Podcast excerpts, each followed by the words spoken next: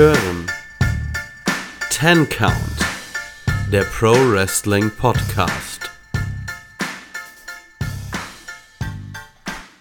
Hallo und herzlich willkommen hier beim Ten Count Wrestling Podcast. Mein Name ist Keanu, mit an meiner Seite, wie in jeder Woche, in jeder Folge, der liebe Kevin. Servus. Ja, und wir wollen über Wrestling sprechen. Und bevor wir das machen, würde ich sagen, machen wir ein klein bisschen Housekeeping.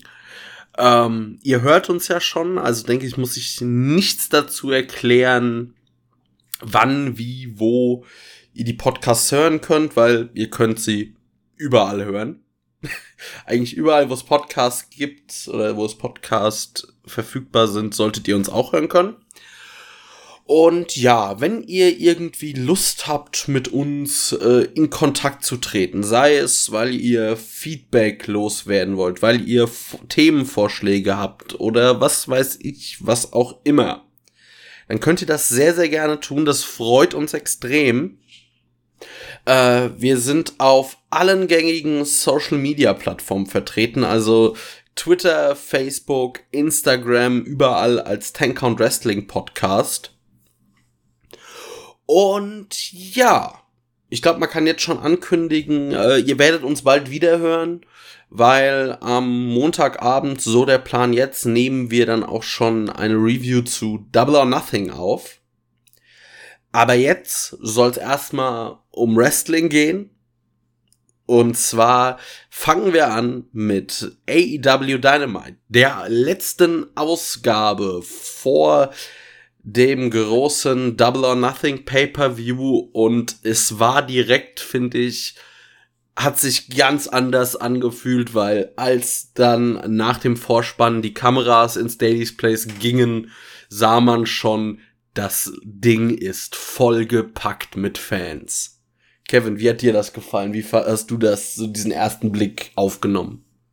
Also mein erster Blick darauf war sehr ungewohnt einfach. Also man, man ist es schon gar nicht mehr gewohnt, dass Arenen wirklich voll sind mit Fans. Und es war auf der einen Seite ein echt schöner Anblick und man hat sich nur gedacht, dass das einfach jede Woche wieder zu haben wäre ein absoluter Traum. Auf der anderen Seite habe ich mir aber auch irgendwie gedacht, ich hätte mir mehr erhofft von den Fans, die in der Arena waren, weil so richtig äh, auf Touren waren die äh, am Anfang der Show noch nicht. Also da ähm, hat die Stimmung sehr zu wünschen übrig gelassen dafür, dass äh, nicht wie üblich nur diese Wrestler-Crowd anwesend war. Auf jeden Fall. Also da hoffe ich auch noch auf ein bisschen mehr bei Double or Nothing. Aber gut, ähm, es ging eigentlich direkt los mit einem Match und zwar Darby Allen gegen Cesar Benoni. Ähm, ich denke, das Match, das lief auch nicht lange, das können wir auch relativ schnell abhaken. Cesar Benoni hat eine Zeit lang, äh, ja, Darby dominiert. Irgendwann zeigt Darby seinen Stunner, Coffin Drop, 1, 2, 3. Irgendwas zu dem Match, was gesagt werden muss, Kevin? Ich fand es sehr interessant, dass Darby an das Match anders rangegangen ist als in seinen üblichen Matches. Normalerweise ist da, nimmt Darby ja die Underdog-Rolle ein, wird viel durch den ganzen Ring geprügelt, zeigt kaum Offensive und gewinnt aus dem Nichts. Das war hier eher nicht so der Fall. Also Darby hat von Anfang an ähm, eine sehr aggressive Seite von sich gezeigt, was auch irgendwie sehr gut zur Storyline passt. Ähm, zu der aktuellen Storyline rund um äh, ja, Scorpio Sky, Ethan Page und so weiter. Das passt gut da rein. Ähm, was mir dann halt auch aufgefallen ist, ist das schnelle Ende des Matches. Also auf der einen Seite klar, genau richtig, es hat mich gewundert, aber es ist genau richtig gewesen, dass er gegen äh, Cesar Bononi hier sehr, sehr schnell gewonnen hat. Also hier ein 10 Minuten Match gegen einen Jobber reinzupacken, wäre für Darby halt vor dem Pay-per-View nichts wert gewesen. Deswegen war das genau richtig. Ähm, ich habe auch nachgeschaut.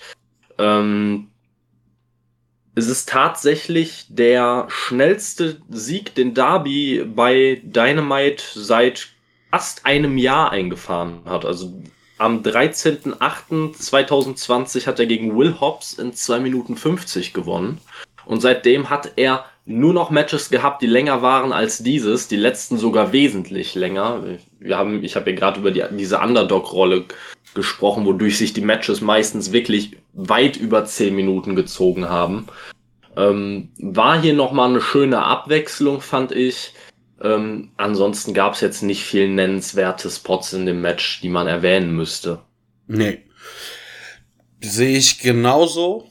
Äh, nach dem Match schnappte sich Darby ein Mikrofon und äh, forderte Ethan Page und Scorpio Sky rauszukommen, so nach dem Motto, wir wissen doch eh, dass es kommt, also kommt raus hier, auf jetzt. Ähm, Ethan Page und Scorpio Sky kamen auch raus und haben mehr oder weniger gesagt, ja, nö, jetzt nicht Sonntag.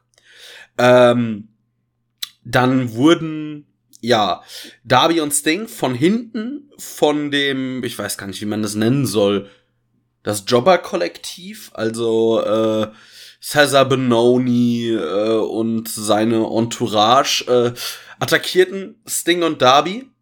Dann kamen äh, ja noch Ethan Page und Scorpio Sky dazu. Und äh, ja, dann gab es einen Beatdown und ich habe schon zu meiner Freundin heute Morgen, als wir es geguckt haben, gesagt, Achtung, hab von fünf runtergezählt, Dark Order in fünf, vier, drei, zwei. Und bei eins kamen sie tatsächlich auch raus. Ja, gut. Die Dark Order macht den Save und ja. Ja, also es war, da, es war natürlich tatsächlich abzusehen, dass die Dark Order hier wieder eingreifen wird, wieder mal den Safe macht. Es äh, ist halt irgendwo, finde ich, ein bisschen schade, ne? weil wir haben in einer vergangenen Episode über die Bedeutung von Go-Home-Shows gesprochen. Und wenn man jetzt direkt beim ersten Match, quasi nach dem Match, das 0815 Aftermatch-Segment äh, bringt, dass man seit zwei Monaten gefühlt andauernd irgendwie in die Show packt, dann weiß ich nicht so richtig, wie mich das auf den Pay-per-View halten soll. Also ich finde auch in, man hat an der Crowd-Response, wie gesagt, die, die Crowd war halt auch noch immer so, ja, sagen wir mal, im, im Ruhemodus. ähm, da hat man auch ein bisschen dran gem gemerkt, das hat die Crowd jetzt nicht zwingend richtig heiß gemacht. Also der erste, es gab natürlich einen kleinen Pop, aber weit weg von, die Crowd war, äh, ja, weiß ich nicht, komplett begeistert. Ich denke, viele Leute, die in der Arena waren, die auch die letzten Wochen und Monate die Shows verfolgt haben, waren da an der Stelle eher ein bisschen genervt, dass man es einfach schon wieder bringt. Dieses ganze Dark Order macht den Safe und jetzt haben wir da schon wieder eine Fehde, die noch weitergezogen wird, ohne, ohne ersichtlichen Grund. Ja, also wie gesagt, das Match kann man so machen. Darby nochmal einen Sieg geben, auch gegen einen körperlich sieht äh, Cesar Bononi ja immer sehr imposant aus. Gegen so einen Gegner, das, das hilft ihm natürlich vor dem Pay-Per-View auch ein bisschen. Aber das Ganze dahin, danach hätte man sich komplett paaren können mal wieder. Ja. Dann kamen wir zum nächsten Segment. Äh, wir hatten Paul White im Ring und es sollte das äh, Wiegen zwischen Anthony Gogo und Cody Rhodes geben. Und ja, die beiden kamen raus äh, mit jeweils sehr, sehr viel Entourage. Also Anthony Gogo kam eben mit äh, der Factory raus und Cody Rhodes gefühlt mit halb Jacksonville. Ja. Hast du dich auch gefragt, wer der eine Typ mit den Dreadlocks war, der auch noch bei Cesar Bononi dabei war? War das sein Bruder? War das sein, war das ein Freund oder ist das jetzt ein neues Mitglied der Factory? Ich habe keine Ahnung. Also es wurde auch nicht, glaube ich, von den Kommentatoren nicht weiter drauf eingegangen. Die haben zwar gefühlt jeden, jedes Mitglied der Entourage von Cody vorgestellt, einschließlich Codys Schwester, die dabei war. Da war ähm, Codys Schwester dabei, das habe ich gar nicht mitbekommen. Ja, Thiel, ja, die war auch dabei. Ähm, War auch äh, Codys Putzfrau dabei? Äh, ich glaube, die hatte, ich glaube, die hatte tatsächlich Urlaub, aber ja, ist halt ein gütiger. Ähm, aber, ja, American Dream, was soll man sagen? Ähm, ich habe mich an dieser Stelle einfach nur gefragt, kann man Paul White irgendwie noch weirder irgendwie in den Ring stellen? Also das war irgendwie, äh, dieses ganze Segment hat sich sehr komisch angefühlt. Oder fandest du, fandest du das passend? Nein, ich finde auch Paul White ist irgendwie, ähm, der kann schon ähm, ein bisschen was am Mikrofon, aber ich finde, der hat einfach nicht die ideale Stimme dafür. Und dann, als es dann ja wirklich ums Wiegen ging, hast du halt gemerkt, der Typ hat, glaube ich, noch nie so eine Waage bedient. Ich wüsste es auch nicht, wie ich da genau mit umgehe. Aber der dachte ich mir auch nur, man, entweder stellt ihr eine digitale Waage dahin oder ihr zeigt ihm bitte doch vorher mal, wie das funktioniert, weil gefühlt äh, hat das dann eine halbe Ewigkeit gedauert, bis man mal beide, also vor allem bis Cody dann mal gewogen war. Ja, sehe ich ähnlich. Mein, mein Gedanke an der Stelle war einfach nur, ihr hattet einen Job. Einen ja. einzigen Job. Erklärt dem Mann, wie diese scheiß Waage funktioniert. Es kann doch nicht euer Ernst sein, dass ihr in einem der eher, sag ich mal, hoch angepriesenen Matches auf der Double or Nothing Card, die ihr damit, dass ihr damit quasi bewerben wollt, dass ihr es da nicht hinbekommt, den Typen, den ihr auf die randomste Art und Weise, die nur geht, in den Ring stellt und dem sagt, ey, wiegt die beiden mal. Und dann erklärt man dem nicht mal, wie die Waage funktioniert. Also, Respekt. Ja. Ja. Äh, und dann hatten wir als nächst, und dann, ja, wurden die beiden gewogen, äh, Cody 218, amerikanische Pfund, äh, Anthony Gogo 219, also man kann sagen, beide so gut 99 Kilo. Mhm. Ja. Und ja, QT Marshall durfte sich ein bisschen zum Affen machen und hat das verkauft, als äh, hätte QT Marshall gerade, was weiß ich, was geschafft. Ja, als hätte er Mike Tyson zu seiner Prime äh, besiegt und danach den Undertaker bei WrestleMania geschlagen, weil er ein Pfund schwerer ist. Zum einen das und zum anderen fand ich es einfach nur, ähm, man muss sich jetzt einfach mal diese, diese geile Logik vor Augen führen. Also QT Marshall verkauft das tatsächlich so, dass Anthony Ogogo das Match schon gewonnen hat, weil er einen Pfund schwerer ist. Das ist allein schon lächerlich genug. Schauen wir fünf Minuten, vielleicht zehn Minuten zurück in Dynamite, hat jemand, der 170 Pfund wiegt, in vier Minuten jemanden besiegt, der 100 Pfund mehr wiegt. Und komm schon. Also glaubt, glaubt man das selber, was QT da sagt. Ne? Also das ist halt im Zusammenhang der Show ist die Aussage noch lächerlicher.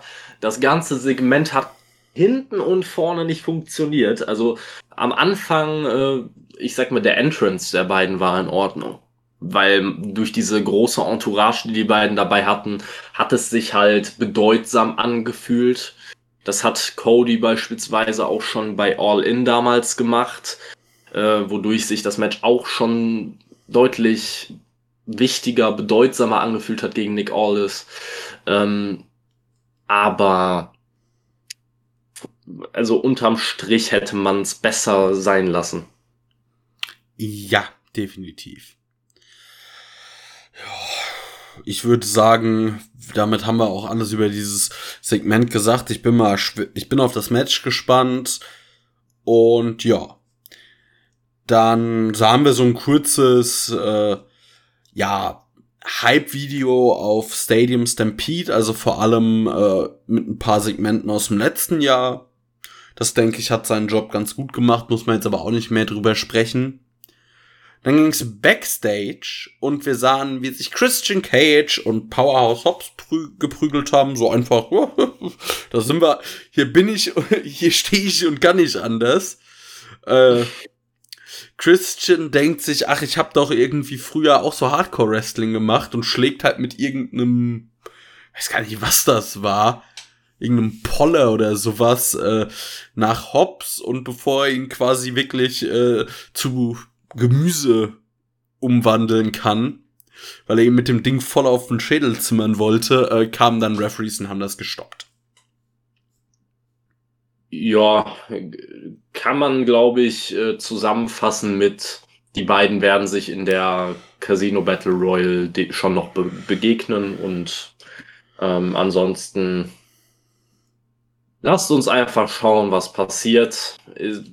Es ist eigentlich halt dieses generische Backstage-Brawl-Segment gewesen, ähm, das man in so vielen Fäden immer wieder eingebaut hat. Ja. Eigentlich kein großer Diskussionsbedarf.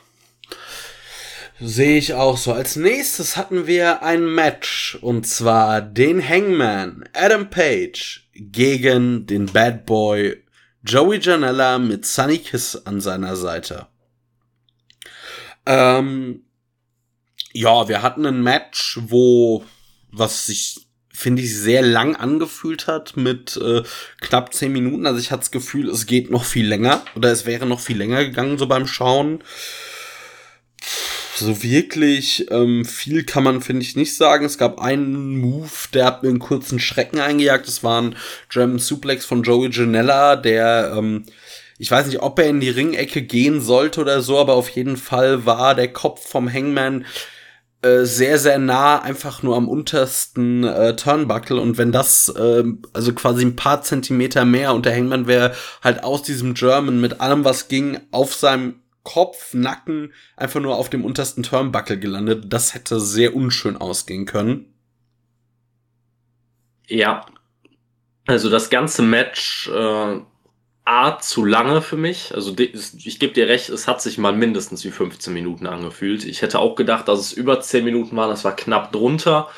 Ähm, dann alleine schon wieder äh, das ganze Match wurde, glaube ich, auch angekündigt, dass damit, dass Joey Janella jetzt wieder eine riesen Winning Streak hätte bei natürlich Dark und Dark Elevation, weil wir reden nicht von bedeutsamen Matches. Ähm, ja, und dann war da, waren da einige Unsauberkeiten in dem Match. Einmal, du hast diesen German Suplex angesprochen. Es war so eine Art, ja, kann man es Snap German Suplex nennen. Es war sehr eigenartig ähm, kam aus einem Reversal quasi raus. Äh, das hätte wirklich ins Auge gehen können. Dann noch das Finish an sich, wo Hangman den Buckshot Lariat gezeigt hat, der extrem stiff war. Also Janella hat normalerweise, man kennt es ja, man kriegt so einen Lariat ab und man schmeißt sich re regelrecht in diesen Lariat rein, na, damit man den nicht voll abbekommt, sondern mehr fällt quasi. Janella hat, hat den Arm quasi Vollgas ins Gesicht bekommen und hat sich dann und ist dann quasi zu Boden getaumelt. Das war einfach für mich extrem schlecht gemacht von ihm, kein gutes Selling. Ähm, ja, und äh, der Hangman hat auch stark geblutet, erst aus dem Mund und später hat er auch noch eine Platzwunde am Kopf. Ähm, ja, also da muss unfassbar unsauber gearbeitet worden sein. Ähm, hat mir nicht gefallen. Nee, auf Und keinen ich Fall. Muss sagen, Joey Janella gefällt mir einfach inzwischen überhaupt nicht mehr. Nee, also ich glaube, wenn Sunny Kiss äh, das Match mit dem Hangman geworkt hätte, da wäre ein weitaus besseres Match bei rumgekommen. Ja, definitiv. Ähm, ich bin auch nicht der größte Sonny Kiss-Fan, aber das, was Joey Janella da abge, äh, abgeliefert hat, war halt auch schon fragwürdig. Also wir haben jetzt in der Vergangenheit öfter schon darüber gesprochen, welche Namen uns vielleicht einfallen würden, die ähm, ja nach der Pandemie vielleicht auch äh, aus dem Roster gestrichen werden müssten. Äh, da wäre für mich Joey Janella halt bald unter den ersten Namen. Ja, also es wären auf jeden Fall, würden mir direkt mehr Leute im Roster auch einfallen, die dieses Match mit dem Hangman einfach zehn Minuten von einer vollen Crowd äh, im nationalen TV mehr verdient gehabt hätten, um ein bisschen äh, Spotlight auf sich zu kriegen, um ein bisschen Aufmerksamkeit zu bekommen, um sich zu präsentieren. Ja, also hat auf jeden Fall ähm, Joey Janella nicht genutzt nach dem Match. Aber gab es ein cooles Segment, wie ich fand. Ähm, äh, Tess hat sich's Mikro geschnappt und äh, will dann, äh, ja, The Machine, Brian Cage, äh, introducen, äh, den er raus, der rauskommt und der Hangman sagt so direkt, ach kommt, lass die Scheiße doch, ich weiß doch, wie das abläuft. So Tess halt die Klappe, hier, Brian Cage komm rein, Hook, Ricky konnte auch reinkommen, ich weiß doch, dass ihr hier seid. Ähm, die beiden kommen dann aber nur so halb rein, also der, also Brian Cage schon. Und der Hangman sagt dann zu ihm, sag mal, was soll der Mist? Kriegst das nicht alleine hin? Und äh, auf jeden Fall ist dann das Ende vom Lied, dass sich wohl äh, Brian Cage denkt, hm, also ich wieg gefühlt das Doppelte vom Hangman, bin auch doppelt so breit. Und äh, ja, ich scheine oder Vielleicht bin ich ja auch in der Lage, ihn allein zu besiegen. Auf jeden Fall sehen wir dann äh, bei Double or Nothing ein Match der beiden ohne den Rest vom Team Tess. Also nur Tess at Ringside. Äh, Finde ich an der Stelle sehr gut. Ja. Also ich wirklich äh, schon wieder Sorgen gehabt, dass das Match der beiden dadurch extrem beschädigt wird, dass wieder um den Ring mehr passiert als im Ring. Ich würde es auch Stand jetzt noch nicht ausschließen, dass irgendwas passiert. Es könnte ja sein, dass Starks oder Hook oder generell Mitglieder von Team Test in das Match eingreifen und es dann halt zu Auseinandersetzungen im Team Test kommt, wodurch es dann vielleicht auch ähm, irgendwann zu dem inzwischen ja schon lang erwarteten Split von Team Tess kommt. Oder zumindest, dass äh, Brian Cage das Team Tess verlässt. Ja. Ähm, ja, an sich, aber eine schöne Sache, dass man hier darauf eingegangen ist, was jetzt die letzten Wochen halt vermehrt passiert ist. Also, ja. dass der Hangman nicht, der, nicht das klassische dumme Babyface ist, das einfach wieder auf die gleiche Masche reinfällt wie Darby und Sting eigentlich seit Wochen, sondern, äh, sondern einfach mal drüber nachdenkt, was ist mir denn letzte oder vorletzte Woche passiert? Ach so, ja, stimmt. Und einfach sagt, kommt, lasst es Leute, das ist echt eine billige Masche und wir regeln das anders. Also ja. hat mir gefallen tatsächlich. Das mehr als das Match an sich. Auf jeden Fall. Äh, zwei Sachen noch. Ich fand der Hangman, wie er da einfach blutend stand, das war ein geiles Visual. Und äh, Brian Cage war auch nochmal in der Muckibude und hat ein bisschen ausdefiniert. Definitiv. Also, Kevin, da muss ich noch ein bisschen anstrengen. Wenn du, wenn du Vince McMahon stolz machen willst, musst du so aussehen. Brauchst vielleicht noch ein paar Eiweißshakes mehr. Was für Eiweißshakes. In dem Fall musst du wirklich ganz, ganz Zähne zum Frühstück essen. Ja. Also, nee, das, äh, Massephase. Das, lassen wir besser. Lassen wir Gut. Als nächstes kamen wir zu einem Segment, das in den letzten Wochen immer eins der Highlights war. John Moxley und Eddie Kingston halten eine Promo. Diesmal haben sie einfach äh, die Schuhe der Young Bucks begraben, also die sündhaft teuren äh, Dior Nike, also diese Dior Nike äh, Kooperation haben sie einfach vergraben. Ähm, Moxley sagt so, ja, ist nicht mal ein richtiges Team, aber äh, und ihr seid das beste Tag Team der Welt, also an Young Bucks gerichtet, aber wir wollen den Titel und äh, die Titel sind, sind quasi zwei T-Bone Steaks und wir sind ein paar hungrige Pitbulls. Und ja, dann kam, dann hat Eddie Kingston noch äh, ein bisschen weiter geredet. So gesagt, jetzt gibt's Druck und hier Mox, äh, wenn wir mit den Young Bucks fertig sind, kannst auch du äh, EVP hier werden. Und Mox nur so, äh, nee. Also es war, finde ich mal wieder ein großartiges Segment der beiden. Die können einfach Promos halten. Und ich hab schon Bock auf das Match bei Double or Nothing. Ja, bei mir ist es, glaube ich, noch ein bisschen weniger als bei dir, aber auch eher dadurch begründet, dass ich wie gesagt, im Ring nicht besonders gerne, äh, gerade Eddie Kingston im Ring nicht besonders gerne sehe. Äh, letzten Matches haben sie mir besser gefallen langsam. Ich äh, kann mir auch vorstellen, dass es ein ordentliches Match wird. Aber ist ja vielleicht auch ganz gut, wenn ich meine persönliche Erwartungshaltung ein bisschen niedriger halte und dann kann, können die mich positiv überraschen. Ähm, an sich von der Promo finde ich auch cool, dass sie ein bisschen auf die Vergangenheit, wie viel davon jetzt war, ist einmal dahingestellt, aber die, die Storyline-mäßige Vergangenheit von Eddie Kingston und Moxley äh, eingegangen sind, dass sie quasi schon in der Vergangenheit immer aufeinander aufgepasst haben und äh, wenn Eddie Kingston mal irgendwie äh, Probleme hatte mit jemandem und eine Schlägerei anstand, äh, dass dann Moxley nur gefragt hat, ja, wer fährt, ne? Ähm, sowas fand ich einfach auch nochmal cool, um einfach zu zeigen, wir sind einfach nicht irgendein zusammengewürfeltes Team, wir haben eine Vergangenheit zusammen. Ähm, und ja, also unterm Strich eine gute Sache, um einen auf dieses Match ja, zu hypen, so gut es bei mir ging halt und äh, einen ein bisschen auf das Match einzustellen bei Double or Nothing. Ja. Ich denke, dazu ist dann jetzt auch alles gesagt. Und dann kamen wir mal wieder, oder ich dachte, aha, das obligatorische Tony Schiavone Interview. Wäre mir lieber gewesen. War mir klar. Das und dann, äh, Tony Schiavone steht im Ring, sagt, ja, hier, äh, wir hören jetzt was von Orange Cassidy, ob er antritt oder nicht. Aber dann kam Pack und sagt so, hier, komm, Tony, mal einen Abflug. Äh, und hat ja, gefordert, dass Kenny rauskommt. Dann sahen wir auf dem Bildschirm Don Callis, der sagt, äh, nee, nee, nee, nee, nee, nee, der kommt jetzt nicht raus, wir wollen mit der Soziopathen nichts zu tun haben.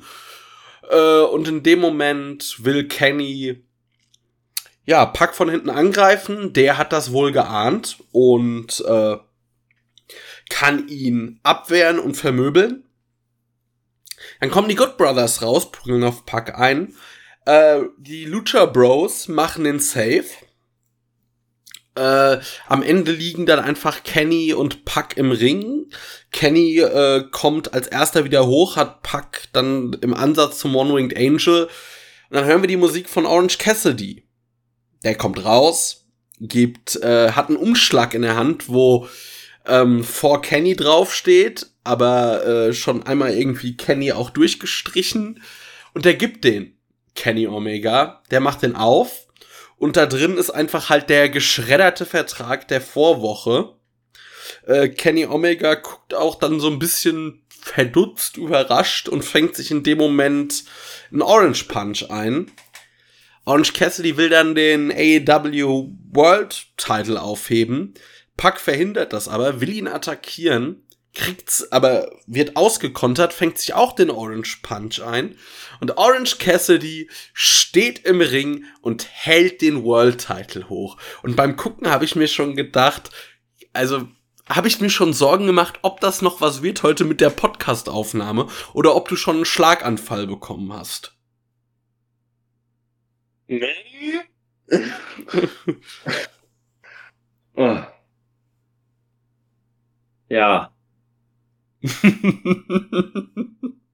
ja. Ein Wort. Herpes. Ich fand das Segment halt wirklich großartig. Also, wir können uns jetzt noch 100 Jahre über äh, Orange Cassidy streiten, aber so fand ich das Segment genial. Ich fand's unterhaltsam, ich fand's lustig, aber auch dann nicht zu lustig und ja, dann steht halt vielleicht deiner Meinung nach der falsche over, äh, am Ende oben. ja, ja. Also ich bin nach dem Segment absolut sprachlos. Ich hoffe halt, dass sich damit wieder mal das äh, standardmäßige Rest, die, äh, die standardmäßige Wrestling-Booking-Regel äh, bewahrheitet, dass derjenige, der zuletzt vor dem Pay-per-View quasi die Oberhand hat, äh, am Ende definitiv nicht gewinnt. Äh, ich meine, ich habe sowieso kein, äh, keine große Angst, dass Orange Cassidy den Titel gewinnt. Also das, da würde mich, würde mich schon sehr überraschen. Aber irgendwo beruhigt es mich ein bisschen. Ähm, ich habe meine Tabletten genommen. ähm, und ja, also mein Fazit aus diesem Segment ist, du solltest im Idealfall über 70 Kilo wiegen, damit ein Superman Punch bei dir stark aussieht. Ähm, aber sonst, ja, keine Ahnung. Glückwunsch oder so an Orange Cassidy. Ich fand, es war ein sehr unterhaltsames Segment, um da jetzt nochmal einzugreifen. Da sind wir, ich glaube, da sind wir uns einfach einig, dass wir uns uneinig sind. Ja. Und als nächstes sahen wir Jade Cargill, die mal wieder unterbrochen wurde, diesmal von Matt Hardy, äh, der dann einfach irgendwie ein bisschen was erzählt hat. Dann kam Mark Sterling dazu, also der ehemalige Anwalt von MJF. Und äh, ja, er ist jetzt der Manager von Jade Cargill und ich bin froh drum, weil Jade Cargill Promos braucht kein Mensch. Aber ja, dann mehr oder weniger äh, nahtlos ging es dann weiter in ein Match Jade Cargill gegen Kylan King. Jade hat das gewonnen nach fünf Minuten. Ich würde es jetzt keinen Squash nennen, aber es war schon auf jeden Fall dominant. Aber mir haben beide ganz gut gefallen in dem Match. Auch Kylan King ist eine ja, durchaus eindrucksvolle Gestalt. Und Jade Cargill, die hat halt irgendwie einfach, ich finde, die hat Superstar-Appeal. Die hat sowas, äh, so ein bisschen vielleicht auch von irgendwie einem Superhelden, so von der Optik halt, dieser komplett ausdefinierte Körper, die silbernen Haare, sie ist riesig groß. Das macht schon Eindruck. Definitiv. Wenn sie nicht den Mund aufmacht, kann ich sehr, sehr gut mit ihr leben. Äh, äh, das Match an sich war in Ordnung, also nichts Überragendes, aber auch nichts großartig Negatives. Ähm, was mir nur aufgefallen ist, war natürlich wieder mal, wie man auf die ja, lächerlichste Art und Weise versucht hat, Kylan King over zu bekommen und indem man am Anfang gesagt hat, wie erfolgreich Kylan King doch ist, hat, glaube ich, Tony Schiavone nochmal versucht zu betonen. Ähm, an dieser Stelle möchte ich mal aufzeigen, wie erfolgreich Kylan King ist. Sie ist so erfolgreich, dass ihr letztes Match bei Dynamite eine 4-Minuten-Niederlage gegen Britt Baker am 21. Oktober 2020 war. Also sie ist derart erfolgreich, dass sie vor über einem halben Jahr das letzte Mal im TV zu sehen war. Props an der Stelle an sie. Ähm, ich weiß nicht, wie man, wie man auf solche Aussagen kommt aus sechs, sieben Siegen bei Dark gegen lokale Jobber. Also, ja, ich hoffe jetzt einfach, dass wenn AEW wieder tourt, dass dann dieses ganze Dark und Dark Elevation wirklich ein bisschen eingestampft wird. Ja, definitiv. Also ich finde es ein bisschen schade, weil es zieht sich irgendwie, es hat sich durch diese ganze Ausgabe gezogen. Es wirkte irgendwie ein großer AEW Dark Liebesbrief von Match 1 bis fast an bis fast ans Ende. Äh, hat man es durchgezogen, dass man irgendwelche Menschen, die hauptsächlich bei Dark zu sehen waren über die letzten Wochen und Monate, ähm, in die Show gepackt hat, um ihnen irgendwie Relevanz zu geben, indem man irgendeinen an den Haaren herbeigezogenen Winning Streak äh, erfunden hat. Du kriegst einen Winning Streak, du kriegst einen Winning Streak, Winning Streaks für alle. Ne? also es ist einfach, es ist ein bisschen lächerlich gewesen und es ist mir halt auch wirklich aufgefallen. Wenn man das machen würde bei einer Person oder bei zwei Personen, in Ordnung, aber wir gehen, gehe ich gerade, ich gehe gerade mal die Matches bis zu dieser Stelle alleine durch. Äh, Cesar Bononi wurde kurz darauf eingegangen, dass er sich ja gut macht. Äh, Joey Janella hatte einen Winning Streak bei Dark. Äh, Kylan King hatte einen Winning Streak bei Dark und wenn ich mir das nächste Match angucke, über das wir danach reden, hatte auch wieder jemand einen Winning Streak bei Dark. Es ist einfach ein bisschen drüber gewesen. Also von dem Ganzen, wie man versucht, immer wieder diese, diese Dark-Siege zu verkaufen. Ähm, ich bin wirklich froh drüber, wenn sie wieder touren und sich das Ganze vielleicht ein bisschen ändert wieder. äh, dass man wirklich hauptsächlich diese lokalen Jobber bei Dark hat, die auf sich aufmerksam machen können und damit das nicht mehr einfach nur als Legitimation für irgendwelche an den Haaren herbeigezogenen Paarungen bei, Di bei Dynamite genutzt wird. Ja. Ähm, wir hatten erst ein kurzes Segment von Jake the Snake Roberts und Lance, Archer. Ähm, Roberts möchte irgendwie tatsächlich äh, auch äh, so sagen, ja, entweder Miro oder Dante Martin und äh, Archer sagt direkt, ach komm, Jake, nee, wir müssen, also bei allem Respekt für, de, für den Jungen, äh, das wird nix. Fand ich eigentlich ganz interessant, oder fand ich so, äh, ja, also irgendwie Jake the Snake Roberts, man stellt ihn immer mehr als den verwirrten alten Mann dar. Ja, ich habe da, ich habe da ja die letzten Wochen schon, glaube ich, relativ viel zugesagt. Ähm, ich an der Stelle würde ich echt sagen, lass den Mann einfach aus dem TV raus. Lance Archer macht er kein Stück interessanter oder besser. Nee. Kann man unterm Punkt, unterm Strich sagen. Als er damals vorgestellt wurde, Jake, äh, Jake Roberts als Manager, habe ich mir gedacht, das kann passen. Die, erste, die ersten Promos, die er gehalten hat, waren typische Jake the Snake Roberts Promos, die wirklich gut funktioniert haben. Und ich habe echt das Gefühl, dadurch, dass Dynamite in den letzten Wochen so gedrängt war, dass man gefühlt alle 10 Sekunden Bewegung in den Shows haben musste, können Jake Roberts Promos einfach nicht funktionieren, weil er einfach nicht einfach nur irgendwelche Beleidigungen raushaut, wie inzwischen leider die 0815 AEW Promo äh, ist, ja. sondern die, sie sind wesentlich langsamer, ähm, methodischer. Ja, man könnte sagen, wie eine Schlange geht er vor. Ne? Aber das funktioniert, das funktioniert einfach nicht. Er, er spricht fünf Sekunden, Lance Archer labert ihm dazwischen oder muss irgendwie da rumtanzen wie ein Irrer ähm, sodass Jake ihn zurückhalten muss. Es lässt Lance Archer dumm aussehen, es lässt Jake Roberts dumm aussehen, es funktioniert als Paarung nicht, es funktioniert einzeln nicht. Ich mag Lance Archer inzwischen kein Stück mehr. Man hat es wieder mal, nachdem er eine Zeit lang wirklich sehr, sehr stark over war, fand ich. Na, also zu der Zeit, wo es dieses, ähm, ja, dieses Tag Team Match gab mit, äh, mit Kenta unter anderem, oder gegen Kenta und äh, Kenny Omega damals, war Lance Archer sehr over. Ja. Und Wochen danach hat man Lance Archer einfach wieder so gebuckt, wie man es davor gemacht hat. Bisschen planlos. Äh, man weiß nicht, wie man mit Big Man umzugehen hat. Man zeigt es immer wieder. Ja, keine Ahnung.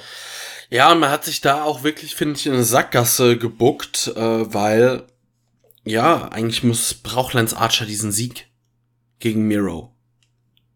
Also, es ist halt wirklich, wenn man irgendwie noch mal Lance Archer so irgendwie noch was aus ihm machen will oder mit ihm machen will, müsste er, also entweder muss er halt wirklich irgendwie das Match verlieren und trotzdem extrem stark dabei aussehen oder er muss das halt gewinnen.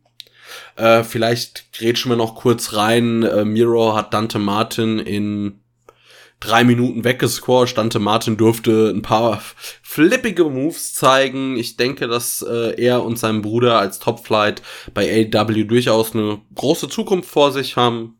So kann ich jetzt da nichts drüber meckern. Miro hat halt wen weggesquasht. Ja, war halt wieder, war halt quasi der nächste Tagesordnungspunkt der Jobberparade in dieser ja. Woche. Ähm, mal wieder jemand, der bei, äh, bei Dark wohl quasi, also der quasi das Äquivalent zu John Cena für AEW Dark sein soll, wie eigentlich jeder, der diese Woche bei Dynamite eingesetzt wurde. Ähm, ja, einfach weiter am Text. Es frustriert ein bisschen, weil ich, ich da nicht viel von halte. Ähm, das Match an sich Miro hat es schnell gewonnen, so wie es sein muss. Es, ich würde gerne auf das Finish ein bisschen eingehen noch, weil da muss ich wirklich sagen, im Game Over ähm, sah es für mich wirklich so aus, als wollte Miro äh, Dante Martin die Wirbelsäule brechen. Also ja, es gibt das war extrem. Es gibt niemanden, also das war auch schon bei WWE zu WWE-Zeiten so, es gibt niemanden, der einen Camel Clutch so böse und schmerzhaft und übel aussehen lässt wie Miro. Das ist einfach ja. großartig. Der Move ist äh, wirklich großartig und den sollte man sehr, sehr protecten. Unbedingt. Ja, nach dem Match kamen wieder Roberts und Archer raus. Es gab wieder so ein bisschen Promo hin und her. Aber dann kam mal was, was ich wirklich cool finde, weil Lance Archer einfach mal zeigen durfte, worin er gut ist und wie der dann auf den, Ring, also er stürmt auf den Ring zu, liefert sich eine, einen kurzen Brawl mit Miro, steht dann sogar oben, hat Miro irgendwie aus dem Ring getreten. Und wenn Lance Archer also allein wieder auf diesen Ring zugestürmt ist und du denkst, also entweder springt er gleich einfach über das Top Road aus dem Lauf und äh, schmeißt sich auf Miro oder was auch immer, da sieht der gut aus. Und im Ring kann der ja auch was. Man muss halt nur mal irgendwie bisschen kreativ bei dem aus dem Pushen kommen, weil man versaut da was. Also es ist Perlen vor die Säue mit Lance Archer. Ja, absolut. Ich, ich muss halt ehrlich sagen, mich regt schon gar nicht mehr auf, wenn man bei Lance Archer was falsch macht. Einfach weil es so oft passiert ist und der Mann ist Ü40. Ähm, sehen wir dem Ganzen einfach mal ins Auge. Er wird jetzt keine zehn Jahre auf höchstem Niveau mehr im Ring stehen. Ähm, deswegen glaube ich auch einfach, ähm, dass er sich langfristig mit dieser sagen wir mal, Mitkaderrolle oder ja, Edeljobberrolle abfinden muss. Ja. Gut, als nächstes hatten wir Tony Schiavone, der bittet Hikaru Shida raus. Äh, die, dabei wird ein neuer Women's Gürtel präsentiert, der halt äh, so ein bisschen größer ist, der vielleicht halt dazu ausgelegt ist, äh, nicht nur auf Rios Schultern gut auszusehen, sondern bei einer normal großen Frau auch. Äh, irgendwie kriegt Tony Schwanis aber nicht hin, Shida den neuen Gürtel umzulegen. Äh, Shida spielt währenddessen wirklich ganz grauenhaft die äh, glücklich gerührt. Also es hatte sowas, äh, die achte Klasse, die Theater AG der, was weiß ich, Lukas Podolski Gesamtschule bittet äh, zur Aufführung von Romeo und Julia.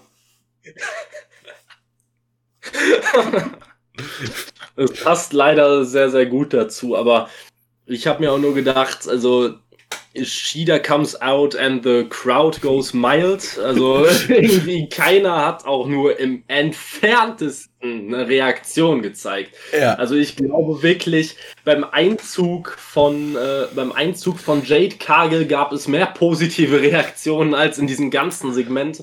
Das ist ja eigentlich eine, ja, es sollte ja eine Feier der Titelregentschaft von Hikaru Shida sein die sich ja schon über Ewigkeiten hinzieht und man wollte wirklich feiern, was für ein, in Anführungszeichen, toller Champion sie doch war.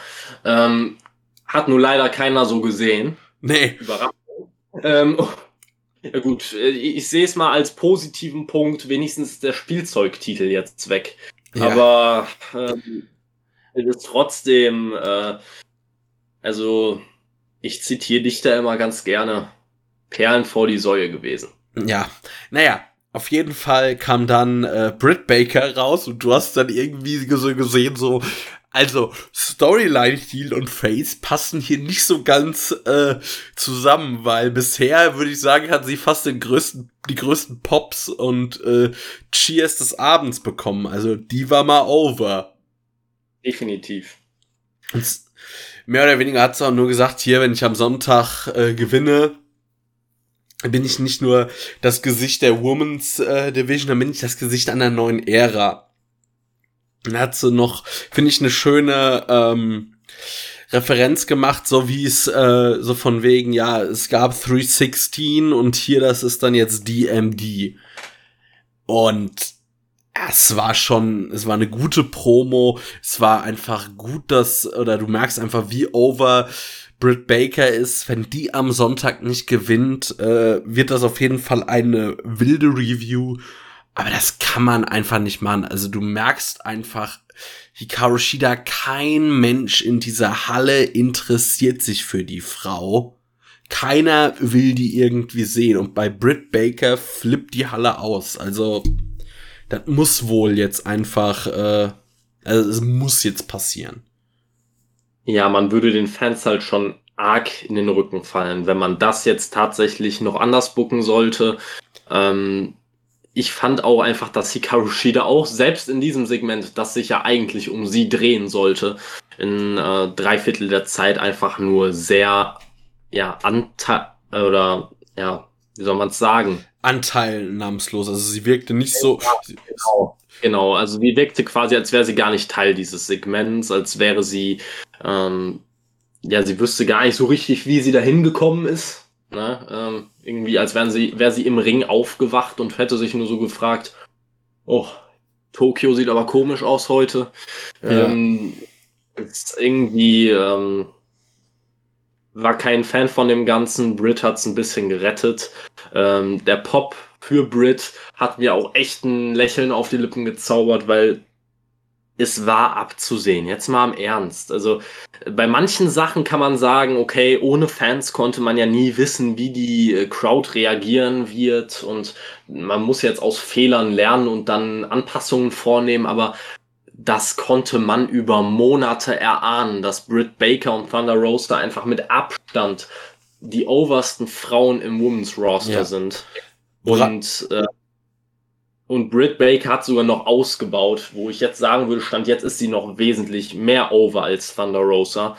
Ähm, und Ikaru Shida ist, glaube ich, inzwischen sogar eher eine derjenigen, die die Leute eher weniger bis gar nicht sehen wollen. Bis auf wenige Ausnahmen. Leute, die vielleicht Joshi Wrestling besonders mögen. Ja, ich habe da immer auf Twitter so meine kleine Privatfehde mit jemandem, also äh, eigentlich aus Spaß, aber er ist halt, sagen wir mal, der große, ähm, großer Hikaru Shida-Fan. Ich troll ihn immer ein bisschen. Ähm, weil was mir dazu gerade noch einfällt, ist, dass mich es gewundert hat, wie die Zuschauerreaktionen auf Miro waren, weil, äh, dann nochmal, um da zurückzugreifen, das hätte ich anders erwartet. Ich hätte ihn mehr, also von den Publikumsreaktionen als klaren Heal empfunden. Das war aber überhaupt nicht so der Fall. Vor allem gab es dann auch noch äh, Chance, äh, Miro's Gonna Kill You. Hat mich überrascht. Aber wird, ist ja auch, ist ja das Coole, wenn dann mal wieder Fans da sind, dass einfach auch alles mal eine gewisse ähm, Reaktion bekommt und vor allem auch dann, ich sag mal, anders vielleicht auch aufgenommen wird, wie wenn wir beide das jetzt äh, komplett durchanalysieren. Definitiv. Und ich habe das mit Miro auch sehr gefeiert, einfach weil ich mal, ja, mich nicht so gefühlt habe, wie ich mich oft fühle, wenn ich meine Meinung zu Miro sage. Ich, ich feiere Miro extrem und in, ja, deutschen oder auf deutschen Wrestling-Seiten ähm, wird diese Meinung meistens nicht so sehr geteilt. Ähm, er wird nicht sonderlich gefeiert und dass hier das, äh, dass hier die Crowd quasi mir recht gegeben hat und dass die Crowd quasi meiner Meinung war, da hat man sich noch mal ein bisschen mehr involviert gefühlt. Einfach man, man hat sich gedacht, okay, ich bin nicht der Einzige, der das feiert, ich bin nicht der Einzige, der das cool findet. Ähm, fand ich einfach nur cool an der Stelle und es tat, tut einfach gut, die Crowd. Also im, im Laufe der ganzen Show kamen sie besser rein. Ich finde auch, ähm, ja, mit dem Miro-Match äh, kam quasi dann auch wirklich die Crowd mehr rein. Also das vierte Match war es dann auf der Card und man hat langsam gemerkt, die Crowd wacht auf und die Crowd hat eine eigene Meinung und die lässt sie auch gerne raus. Das hatte ich vorher nicht so das Gefühl. Ähm, fand ich super einfach. Fand ich ab der Stelle einfach nur super, wie die Crowd mitgemacht hat. Ja. Ähm, dann hatten wir wieder so ein kurzes Sammy Guevara-Segment mit Schildern. Müssen wir eigentlich nicht drüber reden, weil so war jetzt nichts Weltbewegendes oder willst du darüber reden? Negativ. Gut. Dann kamen wir zu einem Tag Team Match. Ethan Page und Scorpio Sky gegen äh, die Dark Order, also Evil Uno und Stu Grayson. Und ich muss sagen, war ein gutes Match. Also gerade Stu Grayson hat mir super gut gefallen, aber auch in der Combo mit Evil Uno paar nette Moves, nette Se äh, Sequenzen. Am Ende gewinnen äh, Ethan Page und Scorpio Sky. Ähm, Scorpio Sky hat äh, Stu Grayson im Heel Hook und Ethan Page nimmt einfach äh, Dark, Dark Uno, würde schon sagen, Evil Uno ähm, hoch und zeigt ähm, e also die Egos Edge, also für alle, die es vielleicht nicht wissen, das ist äh, ja, er nimmt ihn in so eine High Cross Power Bomb, aber macht dann nicht äh, wie Razor Ramon das beim Razor's Edge gezeigt, lässt sich nicht nach vorne fallen, sondern er wirft einfach ähm, dann Evil Uno und das fand ich schon recht beeindruckend, weil Evil Uno ist ja jetzt doch eher Kat also Kategorie etwas schwerer, etwas fülliger. Den so zu werfen, das ist auf jeden Fall, dafür brauchst du Power. Definitiv. Also fand ich an der Stelle auch sehr cool. Ich musste mich da noch mal ein bisschen zurückerinnern daran, dass ich mich schon mal ein bisschen gewundert habe, dass Evil Uno doch gar nicht so schwer ist, wie er aussieht. Ich meine, ich bin mir nicht ganz sicher. Ähm, er müsste irgendwas zwischen 200 und 220 Pfund wiegen. Klar ist das nicht mega leicht, aber ich sag jetzt mal für, wenn wir jetzt mal mit dem WWE-Roster vergleichen, wäre er da noch eher standardmäßig. Fast Cruiserweight. Ja, ja. Cruiserweight bis standardmäßiges äh, Midcard WWE-Gewicht. Ähm, von daher, es sah aber sehr imposant aus, einfach dadurch, dass Evil Uno so ja schon etwas korpulenter ist, einfach. Ähm, das Match an sich hat mir auch echt gut gefallen. Ähm, wundert mich aber auch nicht, weil Evil Uno und Stu Grayson einfach ein super Tag-Team sind und auch äh, Scorpio Sky und Ethan Page haben ihre Erfahrungen als Tag-Team-Wrestler. Also Scorpio Sky als Teil von SCU und Ethan Page äh, als Teil von The North. Äh, ja, einfach insgesamt ein gutes Match gewesen. Finish war gut. Ähm, bleib, ich bleib zwar dabei, dass ich Ethan Page und Scorpio Sky als Tag Team auf gar keinen Fall brauche. Ähm, und es sich einfach nur etwas weird zusammengewürfelt anfühlt. Ähm, ich feiere Ethan Page. Scorpio Sky da trifft's, glaube ich, äh, ein Spruch ganz gut, den, äh, den mal ähm, jemand gebracht hat, der bei uns zu Gast war.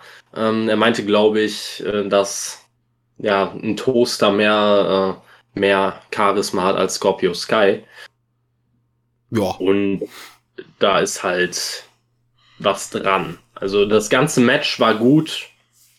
Ähm, Ethan Page gefällt mir auch von Woche zu Woche einfach besser und ich möchte ihn lieber alleine sehen. Ich möchte ihn gar nicht in diesem, dieser komischen Kombination, möchte ich ihn gar nicht weiter sehen. Ähm, da wäre, glaube ich, viel, viel mehr drin. Ich glaube einfach, man hat im Moment nicht den Spot, den man für ihn bräuchte. Naja, aber mal sehen, wie sich das ändert, wenn Rampage an den Start geht. Vielleicht wird sich dann auch so ein Tag-Team dann wieder splitten und dann geht's anders weiter. Ja. Nach dem Match kam dann, hörten wir die Musik von Sting. Und Darby Allen kam mit vielen Leuten raus, die Sting-Masken trugen. Und dann gab es im Ring eine kleine Keilerei. Und äh, also Ethan Page und Darby Allen und Scorpio Sky haute wirklich so einen äh, falschen Sting nach dem anderen um. Das hatte so ein bisschen die Optik, weil bei der WWE mal wieder irgendeine Security, äh, irgendein Wrestler in den Griff bekommen soll. Und aber irgendeiner der Stings entpuppte sich dann als der echte. Und Scorpio Sky war mehr oder weniger vor Schreck erstarrt vor dem alten Mann und ergriff die Flucht zusammen mit Ethan Page. Ja. Also. Ja. Gleicher Fall wie beim ersten Match des Abends. Entscheidet euch verdammt. Macht das eine oder das andere, aber nicht beides. Äh, Sting und seine Emo-Army hätte man sich auch gerne schön für Double or Nothing aufheben können. Also brauchte ich jetzt in diesem Fall hier absolut nicht.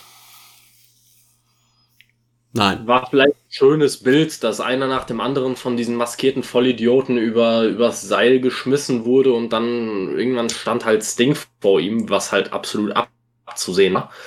Ähm, aber danach ist auch, auch halt einfach wirklich herzlich wenig passiert ja. direkt die Flucht ergriffen. Es gab keinen wirklichen Brawl mehr oder es war einfach, äh, hätte man sich sparen müssen eher schon. Wie gesagt, auch aufgrund dessen, dass man ja quasi schon Post-Match-Brawl nach dem Derby-Match hatte, wofür zwei Post-Match-Brawls quasi innerhalb. Damit beide mal overkommen. Hm? Damit beide mal overkommen. Ja, da hatte man ja nicht Monate Zeit für, ne? Nein, nein, nein, nein. Hatte man nicht. Ging, wie denn? Wann denn? Hat ja, man musste ja auch, stimmt ja, man musste ja auch die, die, die Team-Testfehde musste man ja noch ein halbes Jahr ziehen. Das konnte man vorher nicht machen. Äh. Ja, ich glaube, liebe Hörer, ihr hört uns an, äh, wie begeistert wir davon sind. Nämlich gar nicht. Äh, äh, lass uns lieber über was reden, was angenehmer ist. Jo. Wir kamen dann nämlich zum auch schon letzten Segment von Dynamite. Eric Bischoff kam raus, frisch oder relativ frisch gebackener WWE Hall of Famer und kündigt uns den Inner Circle an. Und das war geil. Der Inner Circle kommt raus, Judas läuft und dann gibt es ein Judas Singalong, wie man es halt seit naja, weit über einem Jahr, ein gutes Stück über einem Jahr nicht mehr gehört hat. Und das tat gut. Das tat richtig, richtig gut, wie ich fand ja, dann gab's so ein bisschen Inner Circle Promos, Santana, Ortiz, Hager, Sammy, Chris, alle sind so mehr oder weniger einfach äh, schwelgen ein, also was heißt eine Erinnerung, aber sagen, wie happy sie mit dem Inner Circle sind, dass das Familie wäre, aber ähm, so nach dem Motto auch, und wenn's dann halt jetzt dann endet, aber dann vielen Dank für die tolle Zeit und das fühlte sich schon ein bisschen wie ein Abschiedssegment an. Ich hoffe, dass dem nicht so ist wir sahen dann noch ein kleines Videopaket über den Inner Circle, was ich auch ziemlich cool fand. Und ich würde sagen, wir unterteilen dieses Segment nämlich in zwei Teile und machen erstmal bis hierhin. Ja, würde ich auch so sagen. Ähm, bis zu dem Teil muss ich halt echt sagen, erstmal der Entrance mit dem Singalong zu Judas äh, also ich habe ja am Anfang der Show die Crowd kritisiert. Also bis zum dritten Match, einschließlich dem dritten Match, ähm, gab es da wirklich nahezu keine Reaktion für irgendwas. Aber danach ging es wirklich los langsam und hier mit diesem Singalong äh, wirklich, äh, ich hatte Tränen in den Augen. Ich hatte wirklich Tränen in den Augen, als ich, äh, als da die ganze Halle Judas mitgesungen hat es war einfach, es hat sich so gut angefühlt. Es war bitter nötig, dass es mal endlich wieder so etwas gibt. Ähm, es hat sich special angefühlt und ich, also ich finde es jetzt schon ein bisschen schade, dass das bei Double or Nothing äh, ein Stadium Stampede Match sein wird, weil was hätte das geil werden können mit einem Chris Jericho beziehungsweise Inner Circle Entrance bei Double or Nothing vor vollem Haus, Pay-per-view Crowd, Judas läuft und die ganze Halle brüllt mit. Das hätte ein ganz besonderer Moment nochmal werden können, aber ähm, das, auch wenn wir das da nicht kriegen werden, hier haben wir es bekommen und es war einfach nur großartig. Das, ja. was danach kam, ähm, waren halt, es fühlte sich nach Abschied an, da gebe ich dir recht. Jetzt ist halt wieder die Frage, geht AEW den offensichtlichen Weg und ist es wirklich ein Abschied? Oder geht AEW, wie eigentlich 90% der Fälle, nicht den offensichtlichen Weg und macht es einfach komplett anders? Es wird um dir da kurz reinzugrätschen, an sich wäre es, also klar könnte man sagen, man soll aufhören, wenn es am schönsten ist, aber eigentlich der Inner Circle ist äh, so over, so hot wie lange nicht mehr. Also das gesamte letzte Pandemiejahr war der Inner Circle nicht so over, wie es jetzt war. Diese ganze, diese Promos gegen MJF und diese Fehde mit dem Pinnacle. Ich finde, da kann man durchaus sagen, okay, sie lassen jetzt äh, Stadium Stampede, gewinnen sie. Und dann überlegt man sich halt noch irgendein, irgendein geiles Stipulation-Match der beiden. Oder man macht halt wirklich mal ein klassisches 5-on-5 Elimination-Match oder irgendwie sowas. Da ist ja noch so viel Potenzial drin, auch in dieser Fehde. Die ist ja noch nicht außer, muss ja noch nicht auserzählt sein. Ich meine, die Fehde läuft ja jetzt noch nicht so extrem lange. Ja, das zum einen und außerdem ich kann mir auch vorstellen, dass man hier halt wirklich ähm, das Ganze wirklich so ausgehen lässt, dass der Inner Circle wirklich verliert. Und dass die Fans sich denken, okay, äh, der Inner Circle muss sich trennen, jeder geht seinen eigenen Weg, aber einer davon mindestens, ich schätze in dem Fall wahrscheinlich Jericho, wird weiterhin eine Fehde mit MJF aufrechterhalten, weil das einfach noch nicht zu Ende erzählt ist, wie du schon sagst. Und irgendwann wird der Punkt kommen, an dem wahrscheinlich Jericho wieder, ja, quasi mit der Guillotine über sich hängend im Ring hockt quasi und irgendjemand ihm zur Hilfe kommen muss. Und das könnte ich mir dann vorstellen, dass das halt dann der Fall ist, äh, dass dann der Inner Circle zur Hilfe kommt und einfach auf diese Stipulation scheißt. Ähm, wäre eine Möglichkeit, wie es am Ende kommt, man wird sehen. Ähm, ich persönlich würde mir halt wünschen, dass der Inner Circle sich definitiv noch nicht trennt, weil ich muss auch sagen, ich war lange Zeit nicht der große Fan des Inner Circle. Ich äh, fand damals ganz zu Beginn von AEW diese Fehde gegen, gegen Cody, fand ich sehr, sehr gut, sehr, sehr stark. Ähm, allerdings habe ich da noch die, die Zusammensetzung diese Stables einfach noch nicht so richtig gekauft.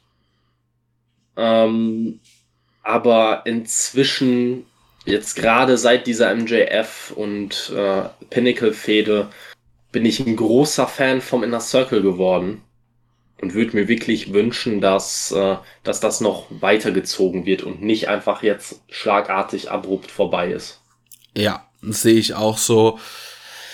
Und dann äh, gab's oder sahen wir halt MJF auf dem äh, ja, Bildschirm Titantron, nennt, nennt es wie ihr es wollt. Äh, und man sah, dass MJ, also MJF hatte einen Dean Malenko gekidnappt. Ein wohl der besten Freunde von Chris Jericho. Ich weiß nicht, ob das jetzt nur Storyline ist oder auch for real. Äh, aber auf jeden Fall ja, macht sich der Inner Circle direkt auf zur Rettungsmission. Wird auch mehr oder weniger dann aber direkt abgefangen vom Pinnacle, vermöbelt und jeder und jedes Mitglied des äh, Inner Circle frisst eine Form von Piledriver durch. Ich weiß nicht, waren alle durch den Tisch? Ich glaube doch, ne? Ich bin mir ehrlich nicht mehr sicher, weil ähm, die von der Rampe durch den Tisch sind ja möglich, aber wie soll der Piledriver ähm, im Stehenden durch einen Tisch möglich sein? Ne? Das, auf den Tisch äh, stellen. Ja, aber ich glaube, sie standen ja nicht auf dem Tisch. Also ich meine, dass äh, nur Harwood und, äh, und Wheeler auf der Rampe standen und so auf den Tisch etwas zeigen konnten. Ich weiß gar nicht, ob bei dem anderen habe ich es gar nicht so genau gesehen, weil die Kameraeinstellung echt nicht gut war oder nicht gut gewählt war. Ja. Ähm, plötzlich lagen die anderen beiden, ich glaube es waren äh, Guevara und Jericho, lagen einfach auf dem Boden und man hat sich gedacht, ja, die müssen auch irgendeinen harten Move ein, eingesteckt haben. Aber man hat gar nicht so richtig erkannt, was es dann am Ende war. Ja, aus einem Kamerawinkel sah es dann aus wie ein Piledriver und am Ende, also auf jeden Fall am Ende dieser Dynamite-Ausgabe steht The Pinnacle oben, hat quasi diese Auseinandersetzung mal für sich gewonnen. Und ich finde, jetzt muss der Inner Circle auch mal das gewinnen. Also diese Fehde ist noch nicht vorbei und ich finde, dann steht's 1-1 und dann gibt's quasi das Fädenabschlussmatch, was weiß ich, entweder klassisch 5 on 5 Elimination, von mir aus auch ein äh, 5000 äh, Neonröhren Deathmatch, macht was ihr wollt. das, da höre ich einen leichten Wunsch von dir raus. Oh. Ähm, ja, ich, Neonröhren weiß nicht, aber so ein schönes Deathmatch, 5, 5 on 5, uh, No Ropes, Barbed Wire, Deathmatch? Warum denn? Loading vergessen. Ah, das, das, das, ich glaube, damit warten wir noch ein bisschen, bis wir das nochmal probieren. Ah, ähm, ja, da spricht aus dir halt der Hardcore-Wrestling-Fan.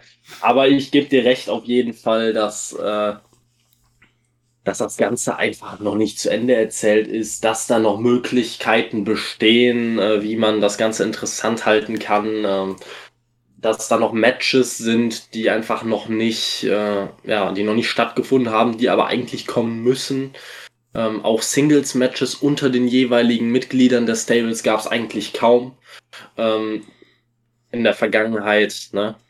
Und ja, also ich würde mir auch hier wünschen, dass der Inner Circle bei Double or Nothing gewinnt. Einfach auch, äh, um zu zeigen, dass, äh, dass es jetzt nicht irgendwie das Stadium Stampede Match äh, der die Schwachstelle des Inner Circle ist oder sowas. Also ähm, eher im Gegenteil, dass man zeigt, dass sie halt die Erfahrung in dieser Matchart haben und dass sie daraus profitieren. Ähm, Würde ich mir persönlich wünschen, fände ich irgendwie ähm, stimmiger. Und ich fand aber, es war irgendwie nochmal ein guter äh, ja, Abschluss dieser Dynamite-Episode mit einem starken Bild des, des äh, Pinnacle, die hier ja nochmal oben stehen und ähm, siegreich sind. Gutes ja. Bild, das mich sehr auf Double or Nothing gehypt hat. Ja, ich muss sagen, irgendwie mein Hype auf Double or Nothing ist nicht so groß. Aber das ist vielleicht auch gar nicht schlecht, weil ich war auf Revolution sehr gehypt und wurde ein wenig enttäuscht. Vielleicht ist es ja diesmal andersrum. Ähm, ja. Ich würde sagen, sollen wir mal schnell die Matchcards Revolution durchkauen. Also ich meine, den Großteil haben wir ja schon irgendwie besprochen. Aber nochmal so kurz ein Schnelldurchlauf. Wir können uns ja mal durchtippen, hätte ich gesagt. Ah ja, du meinst Double or Nothing. Du hattest nämlich gerade Revolution gesagt. Oh, aber ich, ja. Können wir machen. Ich habe sie jetzt nicht vor mir, deswegen lese am besten du einfach mal die Matches vor. Ja, ja ich rufe sie gerade auf. Perfekt. Wo haben wir denn Cage Match? Hm. Hier. Haha. Also, äh, die Card, ich weiß nicht, ob sie so chronologisch da sein wird, ist ja auch egal.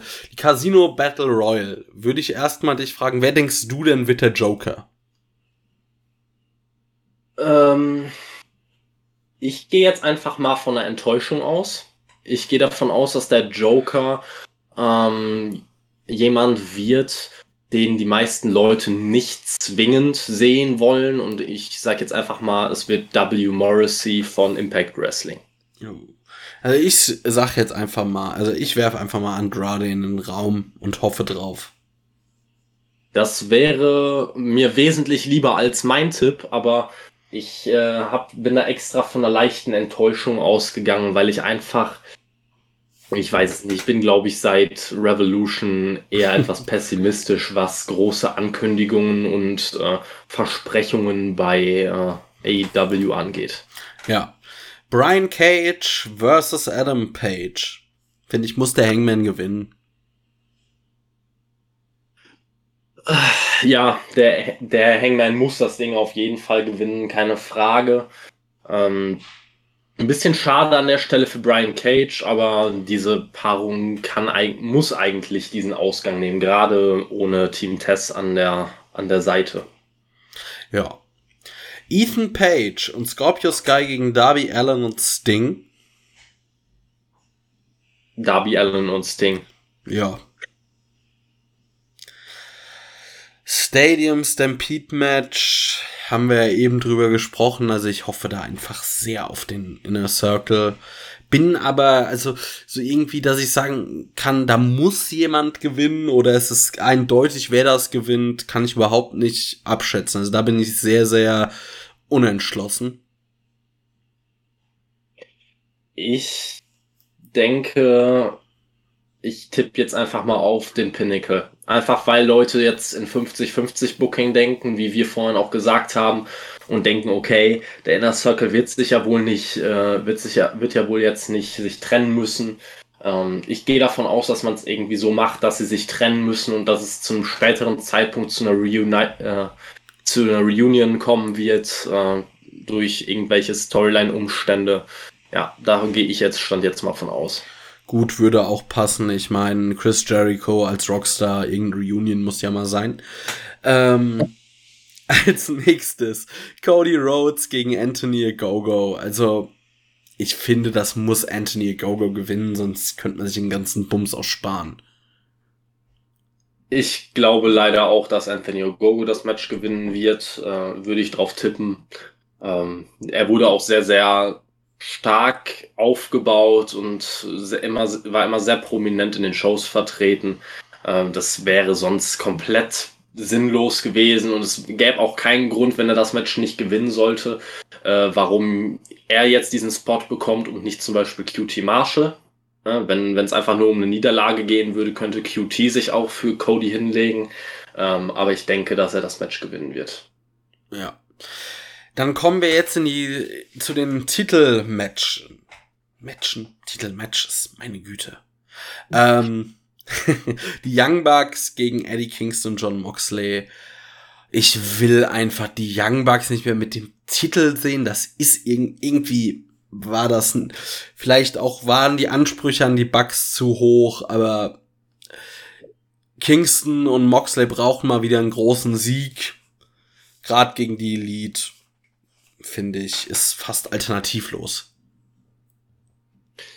Das ist so ein Match, wo ich mir nicht so sicher bin, ob sie wirklich am Ende die Titel gewinnen, weil eigentlich jeder davon ausgeht, weil es halt eigentlich schon zu offensichtlich ist, dass sie diesem, dieses Match gewinnen sollten. Deswegen gehe ich jetzt einfach mal von der Titelverteidigung der Young Bucks aus, auch wenn ich lieber Moxley und Kingston als Sieger sehen würden, würde, aber ähm, wie gesagt, das wäre die offensichtliche Variante. AEW äh, geht oft den nicht so offensichtlichen Weg und ich denke, hier wird man auch wieder eine kleine Überraschung parat haben. Mhm. Miro gegen Lance Archer. Miro, ich glaube, das ist, wird eindeutig. Ja, ich glaube, da muss man nur auf die Regenten bislang äh, des TNT-Titles äh, schauen und man sieht direkt, dass Lance Archer in diese Reihe einfach nicht reinpasst. Ähm, da ist er stand jetzt nicht heiß genug für, nicht groß genug für. Ähm, eindeutig Miro. Ja. Hikaru Shida gegen Dr. Britt Baker. Also, ich hätte, wenn ich vor Ort wäre, hätte ich definitiv ein Schild dabei, if Shida wins, we riot. Und du würdest es auch wörtlich nehmen. Und das auch zu Recht. ja. also, ja. Ja. Wir sind beide, glaube ich, an der Stelle fast schon sprachlos, weil es so offensichtlich ist, dass Britt Baker gewinnen muss. Das macht Und mir ein bisschen Angst. Mir auch. Mir macht es sehr große Angst. Ich habe sehr große Bedenken. Ich tippe trotzdem einfach mal, weil ich an den gesunden Menschenverstand glaube, tippe ich einfach mal auf Britt Baker. Ja. Dann das AEW World Title Three-Way Match Kenny Omega, Orange Cassidy gegen Pack. Es wird ein Titel, also da würde ich auch Geld drauf wetten, dass es eine Titelverteidigung von Kenny Omega geht. Ich habe aber sehr, sehr hohe Erwartungen in das Match. Das ist, also, das könnte schon extrem gut werden. Ja, also ich tippe auch auf Kenny Omega und ähm, auch wenn ich, äh, wie man vielleicht dezent raushören konnte, auch heute schon wieder nichts von Orange Cassidy halte, ähm, also gar nichts. Ähm, Glaube ich, dass es ein gutes Match werden kann, wenn er sein Gimmick den größten Teil des Matches hinten anstellt, was er ja auch meistens in den wichtigen großen Matches auch tut. Ja. Äh, und Bonus, also ich mache jetzt noch einen Bonustipp, wie die äh, Zahlen beim, wie die Bonuszahl beim Lotto, wer gewinnt heute Abend das Champions League Finale? Manchester City. Ich hoffe auf, ich hoffe auf Chelsea. Gut. Ich auch, aber ich bin optimistisch. ja, ja. gucken wir mal. Gut, damit haben wir das soweit abgehakt. Ähm, uns ist aber auch noch eine Frage gestellt worden. Und zwar von einem Hörer, der uns gefragt hat, ähm, wie wir denn Wrestling gucken oder ob wir ähm, alles überanalysieren, ob wir da teilweise auch noch Spaß dran haben am Wrestling gucken. Kevin, wie geht's dir denn damit? Also ich habe definitiv noch Spaß am Wrestling gucken, sonst würde ich es nicht mehr tun. Ähm, das ist halt von bei mir auch der Hauptgrund, warum ich nur AEW im Moment verfolge und andere Promotions nicht, einfach weil mich, äh, weil bei mir einfach die Negativaspekte bei den meisten anderen Promotions äh, haben für mich da einfach überwogen. Ne? Ähm, und bei AEW habe ich noch sehr, sehr viel Spaß daran. Klar, man hört mich sehr viel meckern bei einigen Sachen. Einige Sachen treffen halt einfach auch nicht meinen Geschmack. Aber ich finde, dass bei AEW immer eine gute Mischung dabei ist, wo eigentlich fast immer für jeden Geschmack an Wrestling etwas dabei ist. Ähm, Deswegen, klar, mir gefällt das auch noch immer, sonst würde ich es nicht tun, sonst würde ich auch nicht in einem Podcast darüber reden, einfach nur um meine Meinung loszuwerden. Ähm, man analysiert sehr viel, äh, aber das raubt mir persönlich nicht den Spaß an dem Ganzen. Nee, vor allem, also zum Beispiel, ich kann das eigentlich auch ganz gut trennen. Also ich analysiere meistens noch nicht so komplett beim Match. Also vielleicht bei manchen Ansetzungen, dass ich mir dann, sagen wir mal, nicht so ganz äh, ja, unvoreingenommen, also dass ich schon mir oft dann denke, na, das wird der gewinnen und das macht jetzt vor allem Sinn, wenn jetzt Person XY das gewinnt. Aber ich kann auch wirklich dann beim Wrestling gucken, also für Dynamite äh, oder jetzt auch dann bei Double or Nothing mache ich mir zwar ein paar Notizen, aber sonst ich guck das und da habe ich dann auch teilweise Freude. Also ich habe schon sehr äh, gelacht oder mich gefreut, als zum Beispiel Orange Cassidy äh, Kenny Omega da umgehauen hat. Oder als, ich habe mich wirklich liebisch gefreut, als äh, Mox und Kingston äh, den Bugs die Schuhe geklaut haben. Äh, aber es macht trotzdem einen Unterschied nochmal, ob man Wrestling, äh, zumindest geht's mir so, für ein Review guckt oder halt nur für sich. Was vor allem auch einen Unterschied macht, ist, wie lange man schon was guckt. Also, weil ich ja, bin ja jetzt relativ frisch bei Game Changer Wrestling so ins Gucken eingestiegen. Und wenn du neu mit einer Promotion bist, dann siehst du viele Sachen halt auch anders, weil du noch nicht so ganz genau jede Booking-Entscheidung irgendwie kritisieren oder loben kannst. Und dann guckst du halt einfach mal, was da so passiert.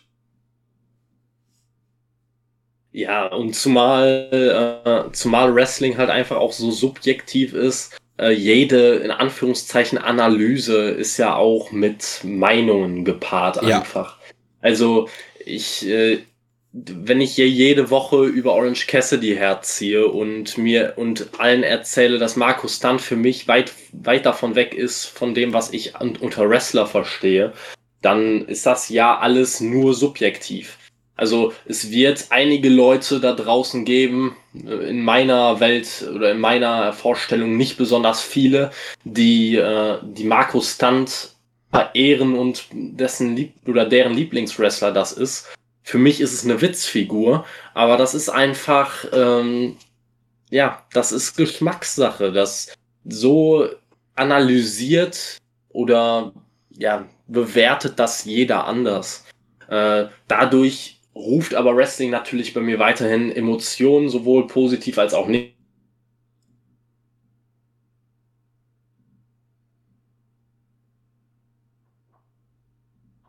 Cody, ne? Dann regt mich sowas auf. Wenn Wrestler, die ich absolut nicht leiden kann, viel zu stark für meinen Begriff eingesetzt werden, wie aktuell Orange Cassidy, dann regt mich sowas auf. Wenn aber Leute, die ich absolut mag und die ich total abfeier, plötzlich einen, ja, einen bedeutsamen Titel gewinnen, einen starken Push bekommen, wie zum Beispiel Miro im Moment, dann feiere ich sowas. Dann finde ich das einfach nur mega und dann möchte ich die nächste Ausgabe einschalten, um zu sehen, ob das so bleibt oder ob sich was ändert, ob vielleicht mein Lieblingswrestler mal wieder besser eingesetzt wird. Ähm, ja, es ist einfach, es verliert ja nicht den Reiz, nur weil man sich über manche Sachen mehr oder weniger Gedanken macht. Eben drum. Und du, also Kevin, du guckst aktuell nur Dynamite, sonst nichts, was du den Hörern noch vielleicht empfehlen kannst, außerhalb des, ich sag mal, großen Mainstream-Kosmos? Nee, ich gucke tatsächlich im Moment nur Dynamite, auch teilweise aus äh, Zeitgründen. Ich hatte mal eine Zeit lang Impact Wrestling verfolgt, aber ich muss halt sagen, da ähm, es hat mich nicht so sehr geflasht. Es wurde von einigen sehr hoch angepriesen, dass Impact äh, die beste Weekly Show im Wrestling aktuell sein soll. Habe ich in den Wochen beziehungsweise den paar Monaten, die ich Impact geschaut habe, nie so wahrgenommen, hat mir nie den wahnsinnigen Spaß gemacht.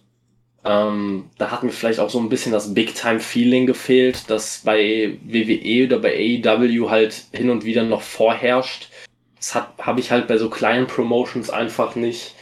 Ähm, und alles, was noch, noch unter dieser, also noch weiter unter dieser Mainstream-Marke ist, also alles, was schon noch, selbst noch unter Impact Wrestling oder Ring of Honor einzustufen ist, ist für mich einfach schlichtweg uninteressant.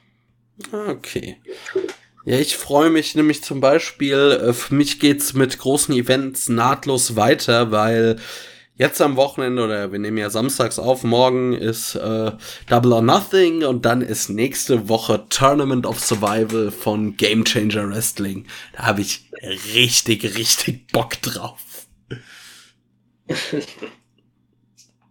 Also, liebe Hörer, wenn sich da, wenn sich da jemand ein Review wünscht, äh, bitte Bescheid sagen, dann zwinge ich den Kevin, sich das anzugucken.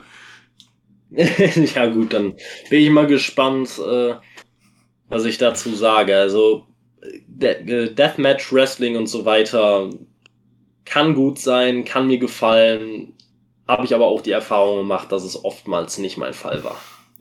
Ja, weil sich halt keine, weil bis auf wenige Ausnahmen du halt keine 2 Meter Schränke da hast. Ja, mir geht es nicht mal um 2 Meter Schränke, mir geht es einfach um Leute, die aussehen, als wären sie tatsächliche Kämpfer und nicht gerade eben bei meinem Onkel zum Bier vorbeigekommen und hätten sich dann halt eine Bierflasche über den Kopf gezogen. Schleck müsste dir gefallen, der sieht nämlich ein bisschen aus wie der, ich sag mal, äh, wilde Bruder von Brian Cage. Ei. ja. Ja, ich glaube, Kevin, wir haben heute mal äh, es zeitig durch dieses Review geschafft und durch diese Folge. Ja, ich glaube, wir haben halt auch äh, unterm Strich muss man halt bei dieser Dynamite aus Go Home Show, wie diese Ausgabe auch sagen, es war für mich persönlich eine schwache Go-Home-Show. Es gab wenige Sachen, die mich wirklich gehypt haben. Also das letzte Segment hat mich auf Stadium Stampede schon etwas gehypt, aber ansonsten waren die meisten Sachen eher beiläufig und haben eigentlich nicht wirklich irgendwas zu irgendeiner Storyline beigetragen. Ähm, Deswegen gab es auch, glaube ich, nicht viel Bewegung in den einzelnen Storylines und für uns persönlich halt auch weniger äh, zu kritisieren, weniger zu, weniger anzusprechen, äh, was einem gefallen haben könnte, weil es halt einfach kaum was gab. Ja. Würde ich auch so sagen. Gut. Also, liebe Hörer, äh, ihr seid uns heute mal früher los als sonst. Es ging mal schneller. Aber für die Fraktion oder Freunde der, ich sag mal, längeren Podcast-Ausgaben, ich kann euch beruhigen, ihr hört uns ja die Tage schon wieder, also relativ zeitig. Ich meine, wenn ihr das hört, wird's frühestens, denke ich, Samstagabend sein. Und dann, ich sag mal, Montagabend, Montagnacht ist ja schon dann die nächste Episode da. In der Zwischenzeit guckt ihr halt noch Double or Nothing und dann hört ihr uns schon wieder. Kevin, ich überlasse dir die Schlussworte. Ähm, ja, ich, die sind eher an Sting gerichtet. Bring niemals deinen Fanclub mit zu einer Schlägerei. Ähm, na, Leute, wir sehen uns zur Double or Nothing Review. Ich hoffe, für sowohl für uns als auch für euch, dass Double or Nothing ähm, euch gut unterhält und dass es nicht so sehr eine Enttäuschung wird, wie Revolution für einige war. Ähm, auch wesentlich besser wird als die aktuelle Dynamite-Ausgabe. Ich bin da sehr zuversichtlich, freue mich schon auf einige Matches. Ähm, die, eure Meinung zu diversen Matches könnt ihr uns auch gerne über die Social Media Kanäle zukommen lassen. Und dann sage ich mal bis zur Review und ciao. Ciao, ciao.